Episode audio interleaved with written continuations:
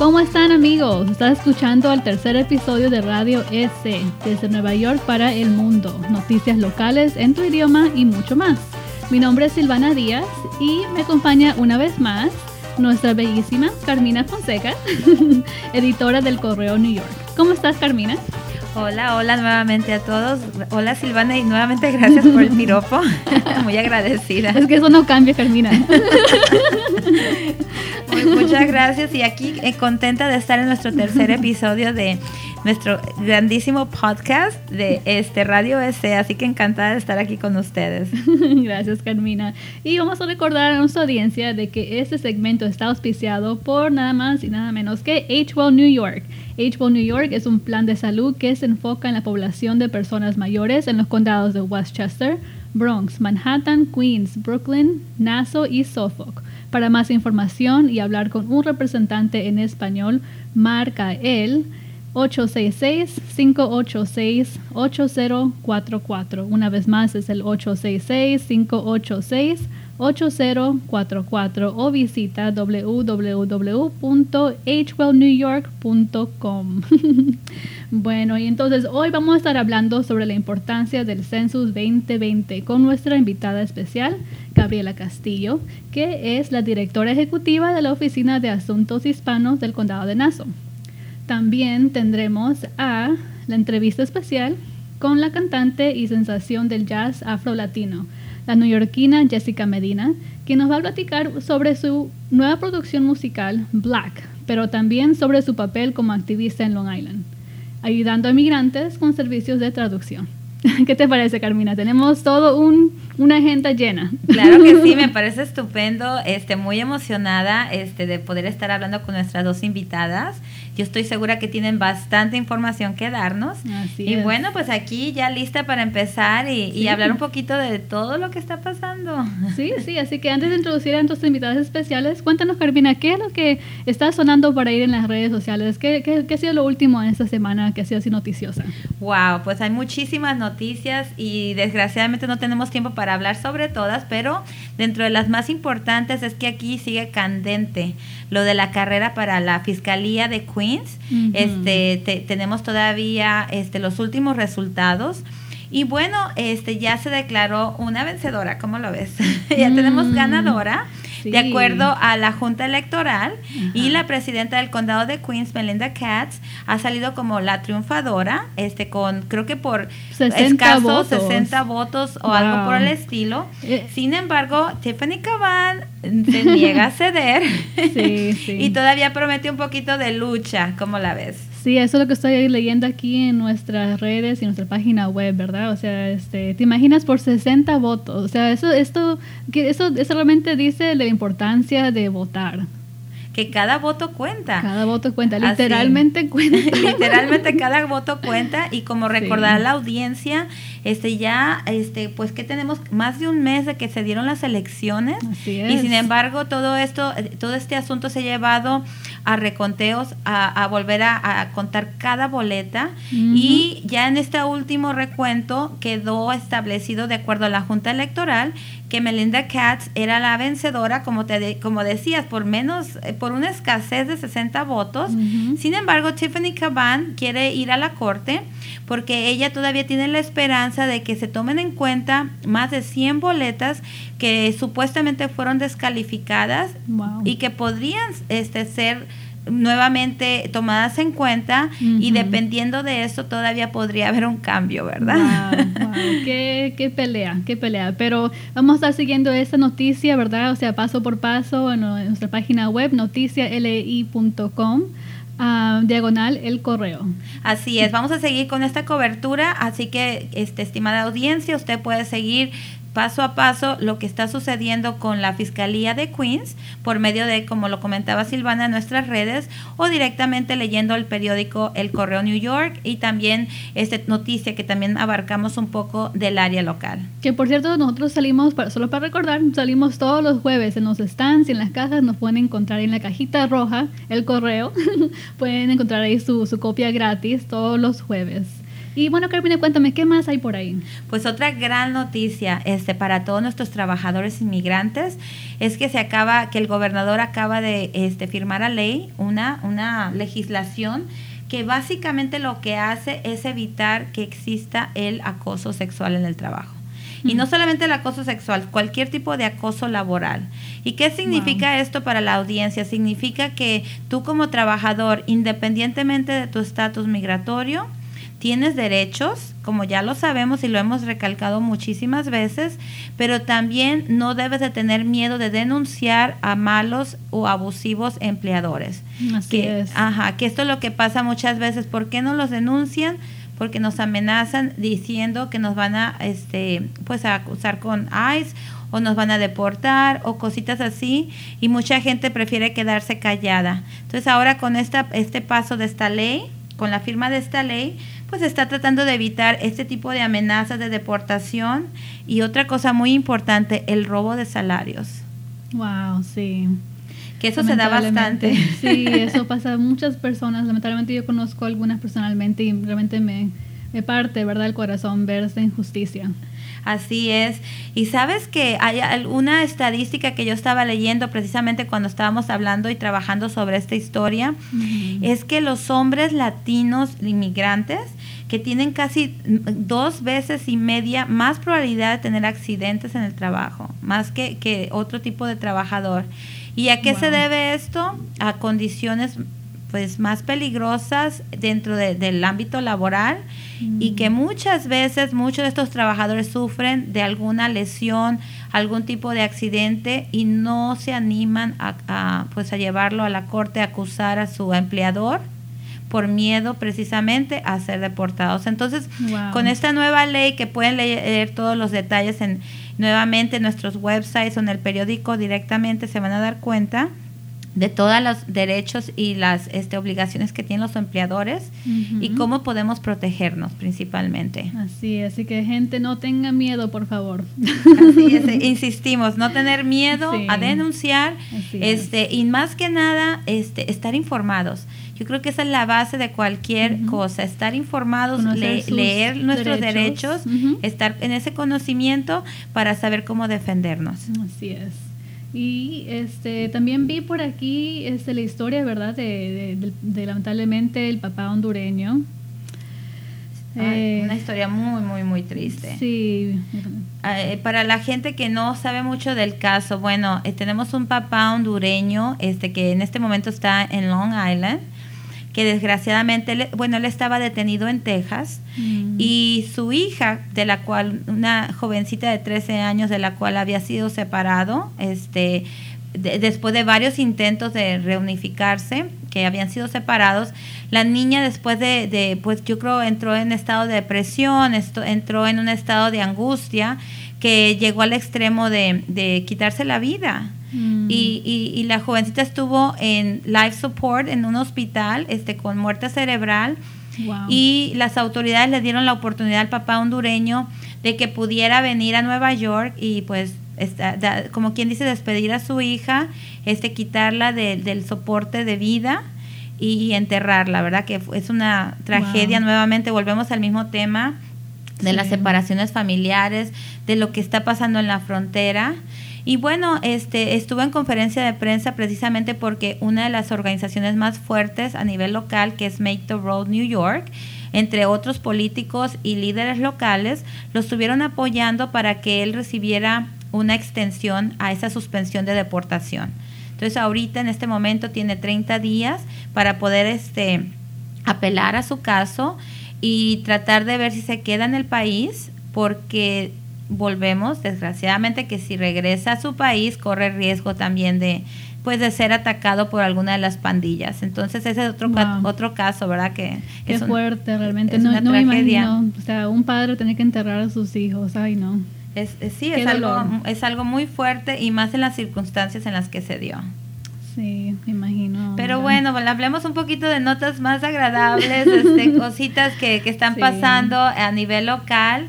Y bueno, entre ellas tenemos un gran desfile que tuvimos este pasado fin de semana. Sí, este el, correo estuvo ahí para reportar en vivo. Claro que sí, reportamos en vivo videos, fotos, este, toda la acción y todo, toda la rumba, Con como ese calor, ¿verdad? El calor humano, el calor de los colombianos y el calor de la naturaleza ese día.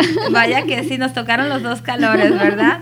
Pero sí tuvimos la fortuna de estar con nuestra este, comunidad colombiana en el gran desfile colombiano en New York, que fue en Queens precisamente. Y bueno, estuvimos cubriendo este todo el desfile. Tenemos muchos videos en las redes, muchos videos en nuestro website. Para, los que se perdieron, lo pueden chequear, ingresar a nuestro Facebook de Noticia LI o el correo New York, ¿verdad? NY. Ahí lo pueden ver, pueden chequear todo lo que se perdió. Claro que sí, todos los artistas, todos este, los, bailes, la rumba, como dicen, la rumba, y salsa. la salsa, todo. Bueno, mucha alegría se vivió el fin de semana. Qué rico, qué rico. Y tenemos mucha alegría que se va a vivir también este fin de semana porque también están festejando el día del, del salvadoreño americano. Así es. Que también aquí va, a haber una gran, va a haber una gran fiesta y esta fiesta de tres días. así que también va a ser una gran fiesta en Long Island. Sí, así que felicidades a tus amigos este, salvadoreños, americanos, ¿verdad? Así es, muchas felicidades a ellos y muchas felicidades a los bolivianos también. claro. Los peruanos que, de, los, paisanos que acaban también de festejar. Paisas, que acaban de festejar el 28 de julio, claro. Y todo eso esto, este, ¿verdad? Este, va a salir en el periódico. Este, tenemos ahí este, algunas uh, personas, que, líderes comunitarios que estamos destacando en esta edición que viene este, próximamente, el, bueno, mañana, el jueves. Sí, ya estamos saliendo, pero, pero sí tenemos destacando a, eh, destacamos a peruanos, destacamos a colombianos, en esta próxima edición bolivianos, pero este, bolivianos salvadoreños, perdón. Así que estamos tratando de llegar a toda la gente, de festejar a todos nuestros grandes, este, pues a nuestra gran, gran comunidad hispana, ¿verdad? Que estamos muy orgullosos de todos. Así es. Y hablando de la salsa, Carmina, tenemos este, para los que no saben, tenemos un concurso que ya dio inicio en nuestra página web para los amantes de la salsa y del grupo Nietzsche, que vienen aquí a Queens. Van a estar, van a estar en eh, el Centro de Artes de, del perdón, Kuferberg. Un nombre muy raro.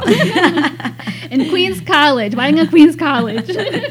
el sábado 19 de octubre. Así que tenemos tiempo, pero ya se pueden ir apuntando. Pueden ir a nuestra página web noticiali.com o noticiali.com, diagonal el correo, y pueden ingresar en el tab que dice concursos tienen que simplemente llenar su información súper rápido y así puede participar a este, este, sorteo, la cual vamos a estar anunciando a los ganadores, porque van a haber más de uno, que se van a ganar un par de boletos para ver a Nietzsche el 11 de octubre, es un viernes, ese día vamos a estar anunciando en las redes, por teléfono, por todas partes vamos a poner los quiénes son los ganadores. ¡Wow! qué, qué, qué, emoción, la verdad! Yo también me muero por conocer, este, por poder estar ahí eh, con el grupo, a bailar, este, a bailar este, muy, muy divertido y bueno, este, seguimos invitando a toda la audiencia a que concurse, a que se gane un par de boletos para Grupo Nietzsche y también recordarles que continuamente tenemos concursos para ganarse boletos para premiers este, de películas, este, para, ah, para DVDs, para este, diferentes conciertos. Así que estén atentos, estén checando nuestros websites y se van a dar cuenta que seguimos, seguido tenemos concursos para todos. Bueno, entonces, este, Carmen, creo que estamos listos para introducir a nuestras invitadas especiales hoy. Claro que sí, así que continúen con nosotros, que todavía lo mejor viene adelante. Gracias.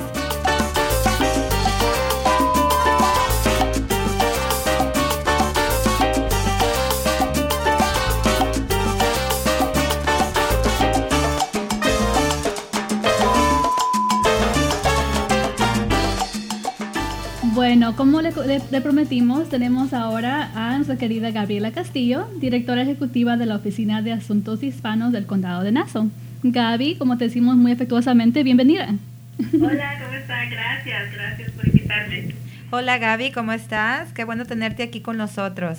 Muy bien, gracias. Un placer estar aquí con ustedes. Bueno, entonces, como habíamos prometido a nuestra audiencia, este, te tenemos aquí para que nos comentes un poquito y nos informes bastante sobre la importancia del census, ¿verdad? Del census 2020 que se aproxima.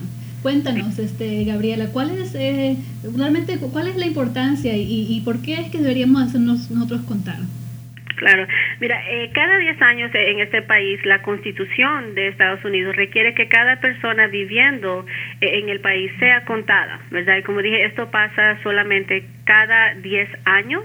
Uh, lo que quiere decir es lo que pasó en el 2010 nos sigue afectando hasta hoy día, ¿verdad? Lo que va a pasar en el, el 2020 eh, nos va a impactar por los próximos 10 años. E, entonces, por eso es que el censo es, el censo es bastante eh, crucial para toda comunidad, pero en particular para comunidades inmigrantes, comunidades de color, porque históricamente hemos sido las comunidades que no nos hemos hecho contar eh, verdaderamente los números que existen, ¿verdad? Y mucho consiste, o sea, hay un impacto grande, eh, las consecuencias también son grandes al no tener un conteo completo de nuestras comunidades. Bueno, y, y de hecho, este Gaby, a muchas comunidades, como lo dices, inmigrantes, luego, luego piensan, ¿para qué nos hacemos contar? A nosotros en qué nos afecta. ¿Podría ser un poquito más específica? ¿Cómo afecta el que no se, seas contado en el censo este, a nuestras comunidades inmigrantes hispanas? Claro, de ¿qué impacta? Bueno, ¿cómo impacta, verdad, e, el censo? El censo es importante, eh, en primer lugar, es importante para nuestra democracia. ¿Por qué digo eso? Porque los datos determinados de, del censo, los números eh, finales, van a determinar el número de asientos que tenemos en la Casa de Representantes, o sea, en nuestro Congreso. También va a dictar cómo las líneas electorales, por ejemplo, son dibujadas a todo nivel del gobierno. En, una, en un momento en nuestro país donde la comunidad latina en particular está creciendo y creciendo y hemos tenido las conversaciones de por qué no tenemos representación, ¿verdad? ¿Qué hacemos para lograr una representación que mide adecuadamente con los números que existen de población en cada distrito electoral o en cada comunidad? Y la respuesta es porque de la manera que han sido también dibujadas líneas electorales, ¿verdad? Es algo sistémico, pero es algo que es consecuencia del censo una persona puede decir eso no, no importa, no, no me afecta, pero sí nos afecta porque estamos hablando de quién nos estará representando, ¿verdad? Y estamos hablando de algo que va a determinar nuevamente los próximos 10 años. Entonces, ese es, una, es un aspecto. Otro eh, que nos llega tal vez más a, los centros de nuestros hogares es eh, recursos cada 10 años eh, el censo va a determinar también de qué manera se va a distribuir eh, cifras de más de 150 billones de dólares, ¿verdad? Tenemos eh, cifras de hasta 800 billones en cuanto a fondos federales para programas que son cruciales para el bienestar de nuestras familias. Eh, ¿Cuáles son esos programas? Son lo que llamamos Medicaid, las estampillas de comida, Medicare para personas ya de edad, este, edad avanzada, tenemos también fondos para el mejorar de nuestras carreteras, de nuestras calles en las comunidades, lo que es la sección 8 en cuanto a programación de vivienda para personas de bajos recursos eh, y más importante también todavía es recursos para eh, nuestros distritos escolares. Eh, estamos hablando de qué manera se va a determinar fondos para programas especiales, lo que es el, se le llama Title I o Título 1 de cuanto a programas de educación especial para nuestros niños que más lo necesitan, programas nacionales de, de comida, de alimentación de parte de las escuelas, uh, programas de aseguranza médica para niños uh, y también lo que se llama Head Start que son programas educativos que comienzan a temprana edad y que son eh, fundados por fondos federales. El dinero viene de fondos federales por la mayor parte. ¿Cómo se determinan qué tanto le van a dar a cada comunidad? El censo. Eh, entonces tiene un impacto eh, grandísimo en cuanto a este tipo de recursos. Entonces, por lo que podemos ver, este, realmente eh, es de suma importancia porque de esto va a determinar realmente este, muchas cosas que pueden impactar eh, el, día, ¿verdad? O sea, la, vida diaria de nuestra comunidad, de nuestros hispanos aquí en Nueva York. Así que realmente es súper, súper importante hacerse, hacerse contar. y Gaby, cuéntanos un poquito sobre el cronograma, ¿verdad? Del, del census, ¿cuándo va que, que uno puede expectar ya poderse hacer contar o llenar esta solicitud y cuáles son las opciones de cómo llenarla. Claro, uh, bueno, eh, una cosa, el timeline, ¿verdad? Vamos a ir en cuanto a, un tipo de calendario para los próximos meses. Uh, en abril, primero de abril del 2020, eh, 2020, perdón, es cuando van a eh, hacer lo que es actualmente el censo. Van a enviar, por ejemplo, información o carta a los habitantes para dejarles saber que el censo se puede ya responder. Ah, puede responderse de varias maneras. Van a ver el formulario que siempre hemos tenido, pero ahora también lo están haciendo eh, en línea, o sea, por internet o por teléfono, lo que muchas veces puede causar un poco de, confusión, ah, pero el primero de abril eh, va a ser el día, día nacional de, del censo es cuando se comienza ya a completar lo que es el formulario. Y eso va a seguir hasta agosto 2020. ¿Y qué pasa si una persona recibe una carta, verdad? Tal vez no hay respuesta, la persona no la quiere contestar o se le olvidó, lo que sea.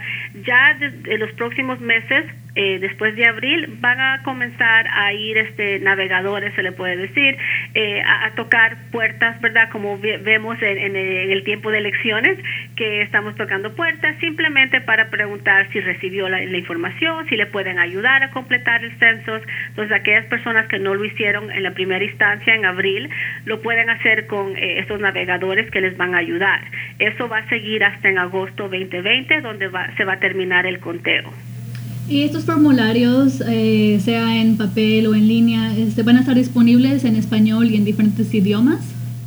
Sí, eh, todavía estamos tratando de finalizar cuál va a ser exactamente el porque eso ha cambiado el número de idiomas que van a ser este, traducidos, pero sabemos que definitivamente en español sí van a tener los formularios. Qué bueno, qué bueno. Y este, para muchas personas que tal vez están un poco, tienen un poco de inquietud sobre la pregunta de la ciudadanía, eh, sabemos que hace poco la Corte bloqueó, ¿verdad? Este, este, este uh, eh, atento a, intento de que se intento de detenerlo.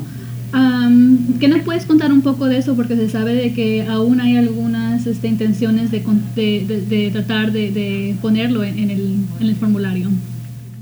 Mire, creo que eh, puede ser que la administración eh, federal siga los pasos para intentar eh, irse, porque lo que la Corte Suprema, según lo tengo entendido, dictó fue que se tendría que ir a la, a la Corte Federal, donde comenzó la Corte Distrito Federal, para determinar la decisión final. lo pueden hacer, pero el problema es que logísticamente no hay tiempo para ellos hacerlo. Los formularios del censo tienen que ya empezar, si no han comenzado, tienen que comenzar ya a ser imprimidos. Ah, entonces creo que el tiempo no está al lado de la administración eh, en este instante. Entonces eh, sí puede haber la posibilidad que ellos sigan tratando de, pelear este caso, pero hasta el momento lo que sabemos es que no eh, no van a tener este tiempo porque los formularios sí tienen que seguir ellos ese ese timeline, ¿verdad? O esas fechas para ellos poder tener los formularios listos para ya comenzar el primero de abril. La gente definitivamente lo que debe de hacer es dejarse contar, básicamente y no tener miedo, por ejemplo, de que le vayan a hacer alguna pregunta de ciudadanía. ¿Hay algún riesgo, por ejemplo, que la gente quiera dejarse contar, que esté dando este toda su información y, y de repente le, le pueda alguien le pueda este no sé meter alguna problema por por su estado migratorio? Mira, el cuestionario del censo en sí, ¿verdad? Dejando lo de la, pregunta de ciudadanía atrás, eh, no hace preguntas en cuanto a información personal. Eh, lo que sí eh, preguntas más que todo, ¿verdad? Quieren saber demográficos, quieren saber qué tantas personas tal vez forman parte de esa familia, si hay niños menores de, de entre 0 a 5 años, quieren saber la edad de los niños, porque también de eso consisten muchos fondos federales para programas que van a, niños de esa edad, por ejemplo lo que mencioné como Head Start. Ah, también históricamente uno de los grupos que ha sido menos, eh, que no ha sido contado de una manera apropiada para reflejar los números, eh, ha sido de esa edad, de 0 a 5 años.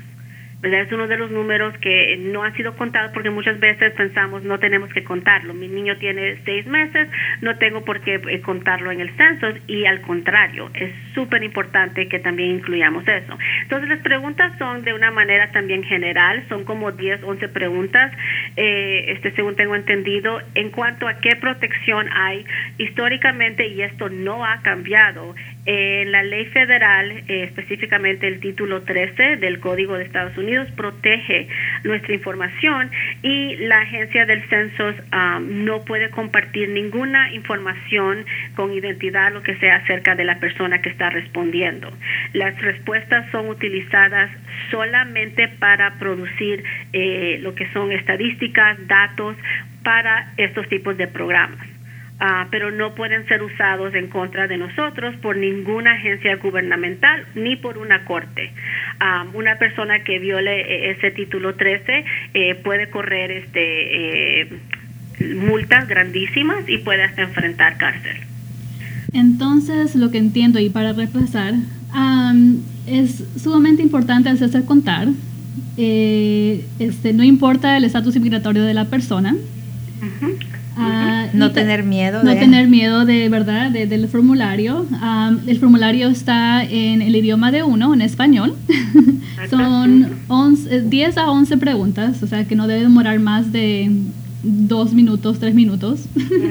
Exacto, exacto. Y, este, y, esto realmente la importancia, más que nada, o sea, es, es porque esto significa, eh, ¿verdad?, cómo es que los fondos van, van a ser repartidos en el área de que uno vive y la representación que potencialmente uno pueda tener este, en sus comunidades, ¿verdad? Entonces, este, ¿hay algo más, Gaby, que, que, quieras tal vez comentar, este, que, que tal vez este, no, se, no se haya mencionado como Solamente para recalcar también, ¿verdad? Tenemos que acordarnos que, por ejemplo, las preguntas del censo jamás nos van a preguntar a nosotros por nuestro número de seguro social, no nos van a preguntar, eh, no nos van a pedir dinero, no nos van a preguntar por otra información eh, personal, lo que es cuentas bancarias, ah, nada de eso. Entonces, eh, también lo, lo, digo porque es importante de nuestra comunidad también tener cuidado, ¿verdad? Si alguien llega a tocar la puerta acerca del censo, asegúrese que tengan una, una tarjeta de identidad lo que siempre van a tener. Cualquier navegador que esté trabajando para el census va a tener eh, un ID badge que se le llama una tarjeta de identificación con una foto de ellos eh, que viene específicamente del departamento eh, que administra el censo. Ah, entonces también es importante, ¿verdad? Que, sí nos cuidemos de eso, pero que no tengamos eh, miedo porque el impacto es tan grande a nuestras comunidades y a nuestros hijos. Y nuevamente lo digo porque es importante recordar, estamos hablando de los próximos 10 años de nuestras comunidades. Y así como sigue creciendo la comunidad latina, también necesitamos los fondos y recursos apropiados para poder servirle a, la comunidad y para nuestros hijos, nuestra familia, tener los recursos y servicios necesarios, básicos, ah, ¿verdad? Para ellos también poder eh, eh, crecer y lograr los objetivos con los que nuestras familias vinieron también a este país, ¿verdad? Si estamos hablando de la importancia de educación, sin un conteo adecuado del census, no podemos contar con los programas que eh, nos permitan tener esa educación básica y necesaria.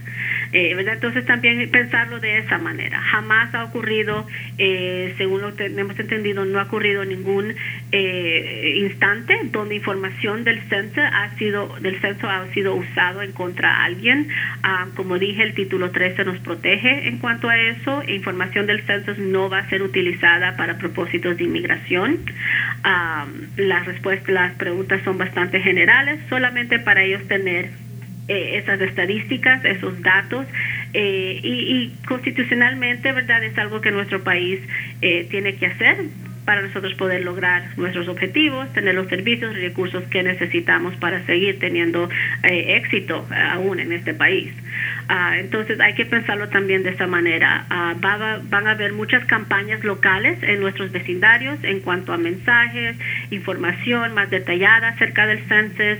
Ah, es importante buscar información ya sea e, en el internet o en sus comunidades locales, organizaciones locales que van a tener mucha información y van a lanzar eh, próximamente también campañas de información acerca del census y donde también le pueden ayudar, si todavía no se siente cómodo, le pueden eh, dar más información ahí también. Sumamente importante, muchísimas gracias. Y solo para recordar, eh, esto va a comenzar en abril, primero de abril, el 2020. Entonces, en un par de meses ya nuestra audiencia puede comenzar, nuestras comunidades pueden comenzar a ver, ¿verdad? O sea, este, eh, estos formularios que, o, cartas del census que van a llegar en el correo a partir del primero de abril. Bueno, muchísimas gracias, este, Gaby, por estar con nosotros y hablarnos un poquito más ¿verdad?, sobre la importancia del Census 2020 y hacernos contar.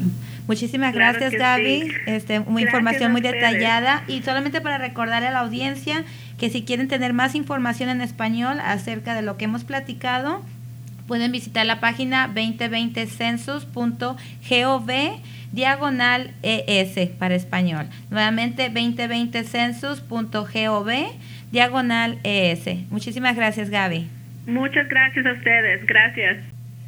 Dicen que se sufre en el olvido y no en el perdón. Y cuando te fuiste de casa, todo quebró. Me quedé sujetando pedazos de ti en el aire pa' que no derrame mi soledad. ¡Wow! bueno, querida audiencia, esa es la excelente voz de nuestra invitada especial de hoy para la entrevista de Jessica Medina, la sensación del jazz afro-latino. Y bueno, pues aquí encantadas de tenerla con nosotros. Este, muchas gracias Jessica, ¿cómo estás? Muy bien, feliz de estar acá y este súper orgullosa de ver la portada del correo, este, mi mamá, mi familia, todos llamándome, ya lo vi, ya vi el periódico, quedaste divina, qué bonito artículo, qué bonita nota. Muchas gracias, estoy súper feliz, incluso este, como eh, soy de, de, Nueva York, soy de Queens, entonces poder estar en un periódico este, comunitario así, eh, eh, local, este, me llenó mucho el corazón, mucha alegría a ver eh, el artículo, la nota. Y nosotros encantados, ¿verdad?, de poder entrevistarte. Y bueno, Jessica, deja platicarles un poquito a la audiencia sobre tu trayectoria. Sé que en este momento estás este, promocionando tu nueva producción musical Black, pero bueno, recientemente también Jessica estuvo participando en uno de los más grandes festivales de música latina del país, que se celebró precisamente aquí en Nueva York, que es el Latin Alternative Music Conference, o como todo el mundo lo conoce como el LAMC. Y bueno, esto que se llevó a cabo a mediados de julio, Esther pues reunió a grandes exponentes de la música alternativa en español y entre ellos estuvo nuestra sensación aquí del jazz afrolatino, Jessica Medina. Al mismo tiempo, este, Jessica recientemente fue este, nombrada por eh, la música alternativa latino de NPR. La describió como una vocalista súper talentosa que une sin esfuerzo el jazz, el soul e incluso partes de la música afrocaribeña. Así que aquí la tenemos y bueno, va a estar promocionando su nuevo disco Black, que nos cantó una pequeña estrofa de una de las canciones. Y bueno, me gustaría empezar con la entrevista, ¿verdad? Este preguntándote con el este cómo fue tu crianza como decías verdad tú este, eres criada aquí en Queens. Y bueno este tuviste un poquito de todo eh, con el español y el inglés con, como lenguas maternas este la ciudad de Nueva York como tu hogar. Platícanos cómo influyó esta mezcla cultural en tu música. Bueno este sí eh, mis padres son dominicanos y puertorriqueños. Entonces en casa hablábamos español eh, entonces diría que es como mi primer idioma, el primer idioma que escuché y que hablé. Y luego, obviamente, cuando empecé en la escuela, el inglés como que se dominó, se tomó el, idioma más enfocado en mi vida.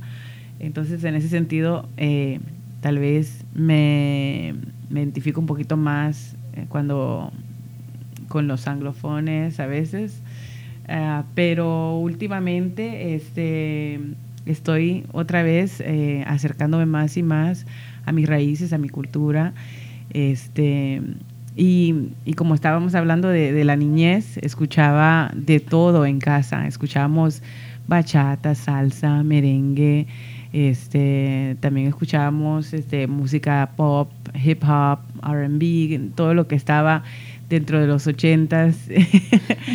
Eh, yo creo que eso eh, ayudó también eh, en parte de, en lo que es mi música hoy día, que es una mezcla de, de, esas culturas bilingües, la, americana y la latina también, y también los dos idiomas, al tenerlos en casa, ah, como lo tenemos muchos también que vivimos acá. Entonces me dio la idea de hacer este disco eh, así mismo, mitad inglés, mitad en español, este, para representar lo que somos acá este, latinoamericanos. Y sí, mira que ahorita que estás platicando precisamente de este biculturalismo, ¿verdad? De que creces con dos idiomas. Dentro de tu disco lo que me impactó mucho, me llamó mucho la atención, que estás haciendo un cover precisamente de pues de una persona, de una cantante muy reconocida que es Amy Winehouse, que desgraciadamente falleció muy joven. Entonces estás manejando una de sus canciones. Platícanos, ¿cómo fue que decidiste elegir este tema e integrarlo en tu producción? Sí, este, Amy Winehouse me gustaba mucho como cantante. Este, desafortunadamente falleció muy joven, eh, pero dejó una impresión en nuestros corazones. Y esa canción Back to Black, este, es una canción que muchas personas eh, le gustó y que aún seguía en los billboards. Entonces, igual con ese concepto de unir las diferentes culturas, este, me vino la idea de de hacerle una versión latina. Y entonces con los amigos músicos que tenemos estábamos probando diferentes ritmos. Tengo unos amigos peruanos y dijimos, ¿por qué no probamos con un festejo, algo más alegre? En vez de este el sentimiento de la canción que es un poco más oscuro. Entonces le dimos ese contraste de esos ritmos afro que son más movidos y más alegres. Este, y entonces así fue que nació eh, esta versión de Back to Black. Y de hecho mucha gente, sí, este, una vez que escuche la versión, que escuche el disco, se va a sorprender, porque lo que menos se imagina que, que este tipo de música, ¿verdad? La puedas mezclar con estos ritmos afro afrolatinos. Creo que le, mencionas que es mucho el tambor, que es mucho... Así que la convierte en una, en una canción totalmente diferente con un sello latino. Sí. Entonces, este, una vez que decidiste hacer esto, también al mismo tiempo estás este, incluyendo en tu, en tu eh, producción musical este, también colaboraciones con otros artistas. Nosotros tuvimos aquí hace poco a Mireya Ramos, que es este, la cantante principal de Flor de Toloache, de la, del grupo de banda de mariachi, de puras mujeres. Entonces, ¿cómo fue que, que, se unieron ambas con semejantes voces tan, tan bellas en hacer esta colaboración juntas? Sí, a Mireya la había conocido desde antes. Entonces, este cuando empecé a trabajar en este disco, escribí esta canción acerca del empoderamiento de las mujeres y estaba pensando con quién pudiera hacer una colaboración, alguien que, que tenga el mismo sentimiento así como de, de, empoderar a las mujeres. Y quién mejor que el grupo Flor de Toloache, que son todas mujeres y que siempre tienen un mensaje tan positivo y tan bonito. Entonces me acerqué a Mirella y ella me dijo que con gusto este, me, me hacía la colaboración. Y, eh, y, bueno, así fue que nació y estoy súper feliz y espero seguir este, haciendo colaboraciones con otras personas que, que, quieren poner adelante este, la mujer también. Claro que sí. Y hablando precisamente de mujer, hay otra colaboración aquí, bueno, otra otra canción que tienes que me causa un poquito de gracia. Acabas, este, pues estás, e, eres madre, ¿verdad? Sí. Tuviste todo un periodo de, de maternity leave que le decimos para dedicarte y enfocarte a, tus hijas, pero sin embargo hiciste una canción muy peculiar. A ver, platícanos sobre esta canción y qué estabas pensando cuando la estabas, este, creando. Sí, bueno, yo, como habías dicho, eh, tomé una pausa de la música para ser madre y dentro de ese periodo que fue un periodo súper hermoso pero también estresante y, cansada y no sé qué más todo lo que sentimos las mamás este eh, bueno eh, me sentía como que habían cosas dentro de lo que es la maternidad real que hay muchas mamás que no que no nos dicen o que de lo cual no se habla y me pareció buena idea hacer una canción específicamente sobre eso, de una manera chistosa, decir este, todas las cosas lindas y las no tan lindas de ser madre y al final dejarle un mensaje a todas las mujeres, a todas las mamás, de, de sacar un tiempo para ellas, que a veces uno se desborda haciendo tantas cosas para los niños y nos olvidamos de nosotras. Y entonces con la canción, una de las letras de la canción es Llena tu copa, este, lo cual en inglés se entiende un poquito más fill your cup, que básicamente es que no puedes servir a nadie si tu copa está vacía. Entonces tenemos primeramente que llenarnos a nosotras, recargar nuestras baterías, recargarnos, que sea tomar un día libre para ti, que sea un día para leer, este, estudiar, regresar a la universidad, cualquier cosa que sea que tú tienes en tu corazón, que quieres seguir una carrera, saca ese tiempo para ti, porque cuando sacas ese tiempo para ti, y regresas a la casa y regresas a los niños, entonces ahí le puedes ofrecer con más motivación, con más amor y más energía. Y es el mensaje que yo quiero dar a todas las mamás, que no se olviden de ellas. Y claro, y, al mismo tiempo, este, yo siento que inspiras bastante a través de tu música, inspiras también, por ejemplo, con tu trayectoria, ¿verdad? Y que la mujer lo puede, que la mujer puede ser madre y puede ser profesional y, y, puede tener una carrera y una vida, ¿verdad? Sí. Entonces, hablando precisamente de todas estas cosas que haces para inspirar a otros, tenemos entendido que también eres una, y este, pues, eres una activista que enfocada, eres dedicada me gustaría que me platicaras este, lo que estás haciendo actualmente. Sabemos que estás con una asociación en Long Island que ayuda a mucha gente inmigrante que no habla inglés con servicios de traducción.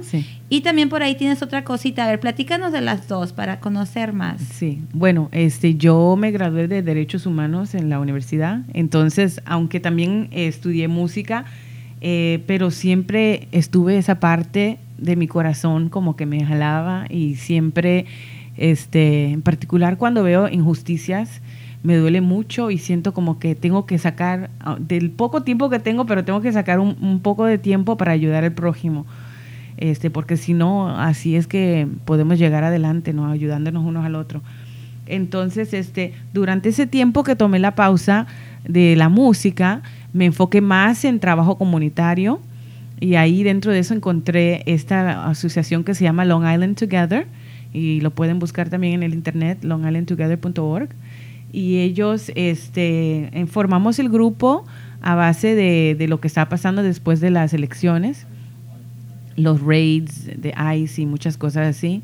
También vimos este en los distritos escolares eh, cosas que no eran este iguales para todos los niños en eh, cosas, papeles que llegan a la casa que no estaban traducidos y cosas así. Entonces tratamos de ver eh, qué la comunidad necesitaba y cómo podíamos servir. Eh, entonces hay diferentes programas que, que, han creado en Long Island Together.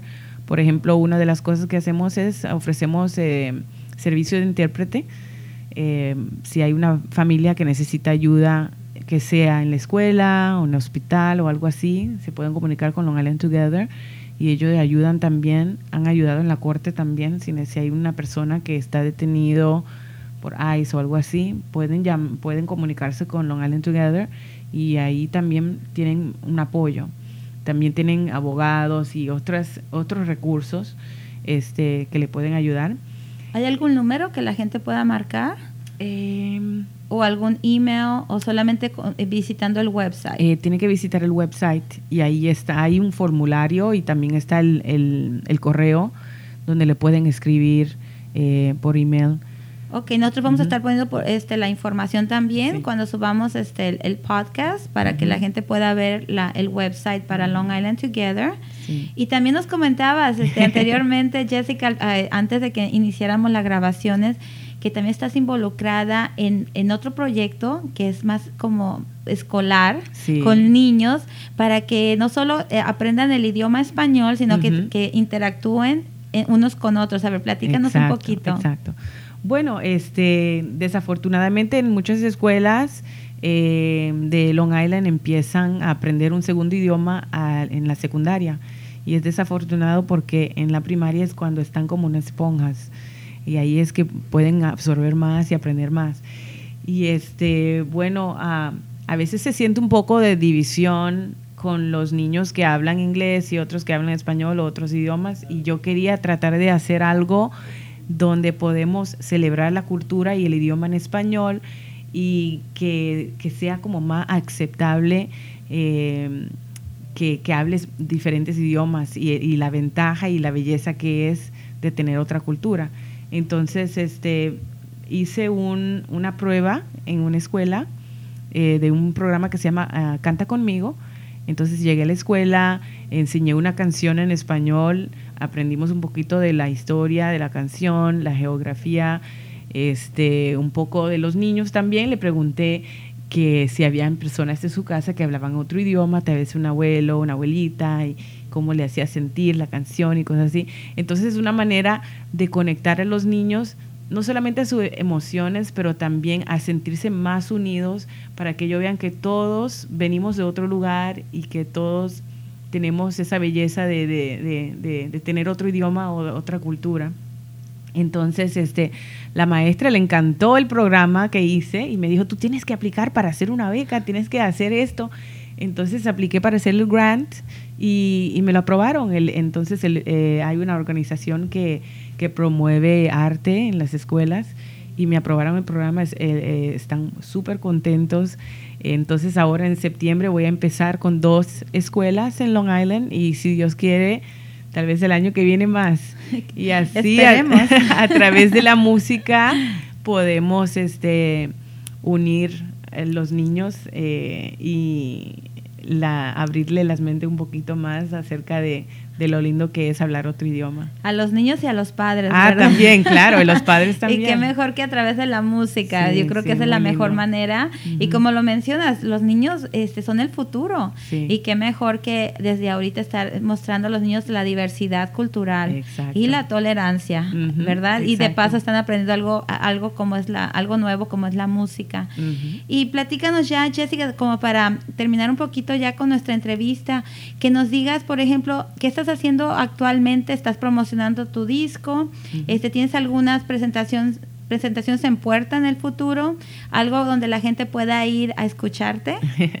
Ahorita, este, recién eh, hice un, un concierto del, de, lanzamiento en el Rockwell Music Hall, se fue la semana pasada, pero ahorita estoy más enfocada en la, en la promoción del disco este, y estaré haciendo, eh, últimamente estaba haciendo gira eh, de promoción en Chicago, en Texas, en Los Ángeles. Este, si Dios quiere, en septiembre voy para Colombia también. Y bueno, eso es lo que estoy haciendo ahorita. Estoy promoviendo el disco. Eh, lo pueden escuchar en Spotify, en iTunes. Y me pueden seguir en las redes sociales, en Instagram y en Facebook como Jessica Medina Music. Perfecto, pues te, seguiremos, ¿verdad? este, pues encantados de tenerte aquí. Tienes una muy, muy bella voz. Este, te deseamos todo el éxito del mundo. Y nuevamente gracias por estar aquí con nosotros. La entrevista completa la pueden ver en el Correo New York y en Noticia, así como nuestros websites noticiali.com y noticiali.com diagonal el correo. Muchísimas gracias. Gracias a ustedes.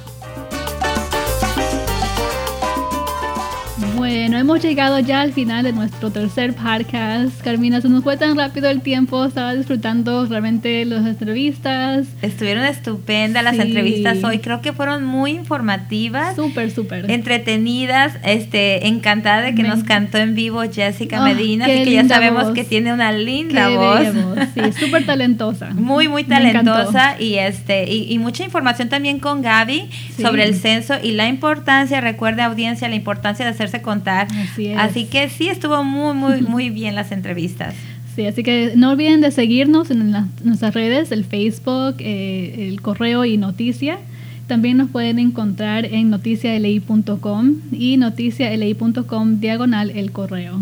Así que escríbanos ahí, este, denos un like, pongan comentarios si les gusta o no les gusta. Algo.